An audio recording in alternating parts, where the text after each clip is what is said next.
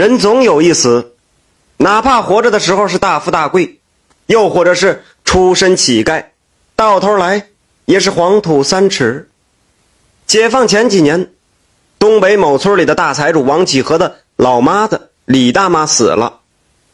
生病老死是最正常不过的事儿了，但却出了问题，就是保家仙显灵，怒骂儿孙不孝后飞离而去。从此以后，王家将无保家仙，王家也因此走向了没落。这事儿要从李大妈说起。王启和的老妈李大妈是心地善良。为人乐善好施，看见穷人家没饭吃，她就会主动去帮助；看见路上有那个小动物呢，她也拿去喂食。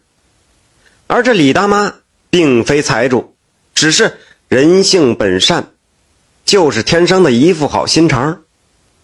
李大妈而立之年的时候死了丈夫，这一生呢是育有两个儿子，三个孙子。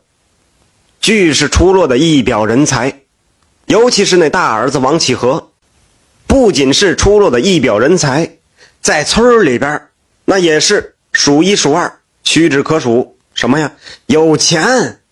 二儿子也沾了大哥的光，家境呢也算富裕。人们都说呀，这都是李大妈施恩不得的福报。古话说多子多福，多孙多寿，但在李大妈这儿显然不是那么回事儿。大儿子别看那么有钱，但是从来不给他花钱。二儿子以大哥马首是瞻，上行下效。要是他们几个都是机灵乖巧，不管是哪来的陌生人，跟他们一番交谈之后啊，没有一个人不竖大拇指的，没有一个人不夸赞的。果然是好儿郎。唯有这些一些个熟悉的人看不惯，因为知道啊，但是。那是人家自家的事儿，外人呢也无法多插嘴。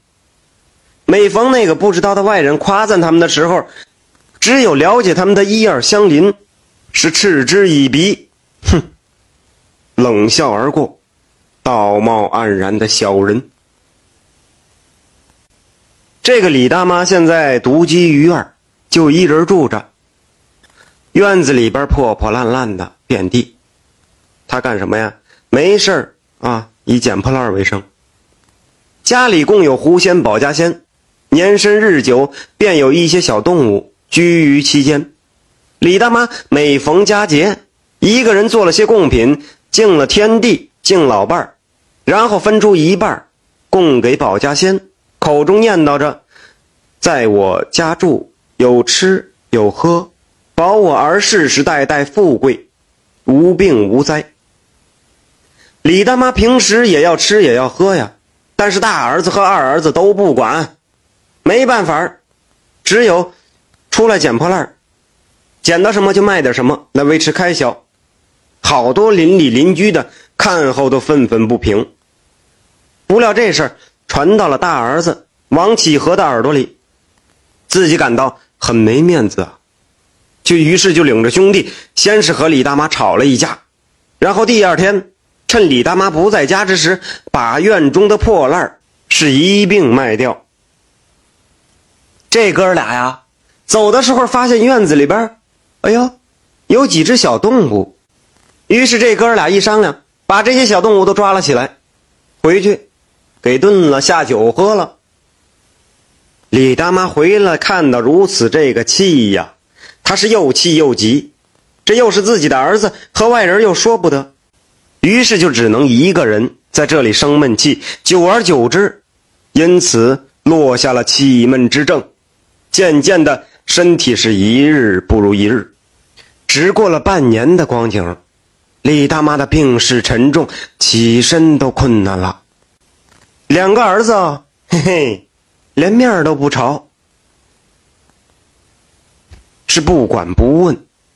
一日，李大妈。强支病体，做了碗汤，正要喝时，突然瞧见供桌上的保家仙显灵了，一只很大的白狐狸蹲在那里看着李大妈。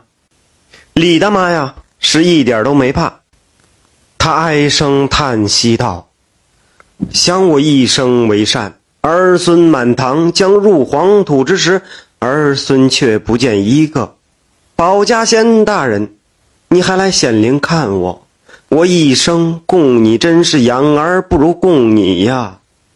这汤是我最后一次做了，就算我再孝敬你一次吧，你喝了吧。”我想，我入土之后，我们家也没有人供你了。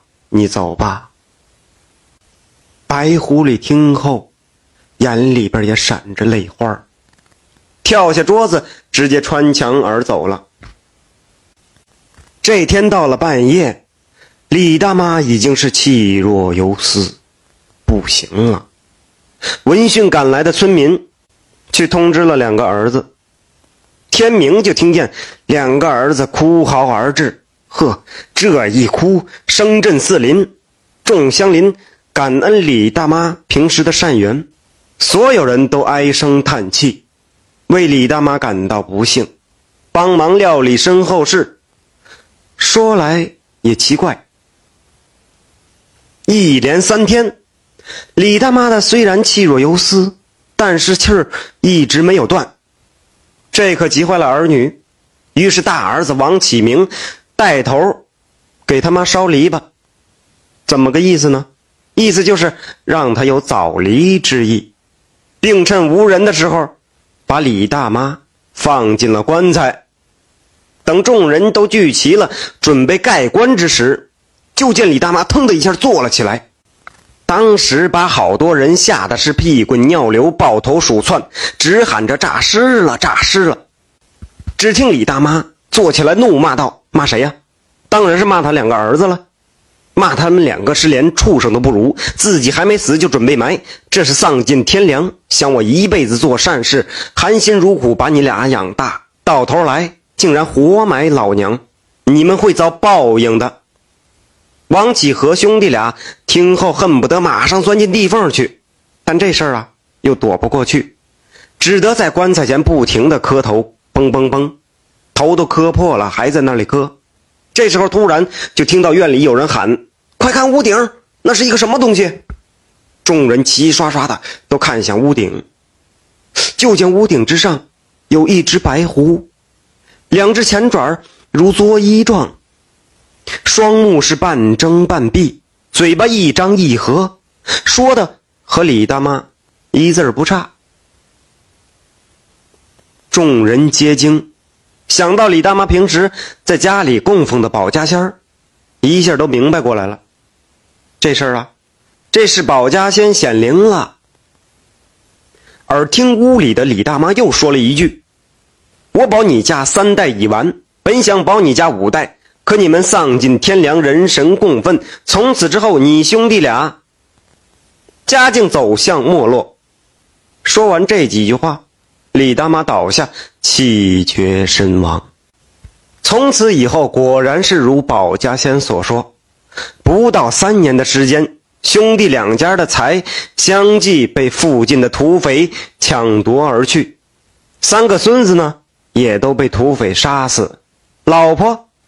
也被土匪抢走了，兄弟俩过上了沿街乞讨要饭的生活。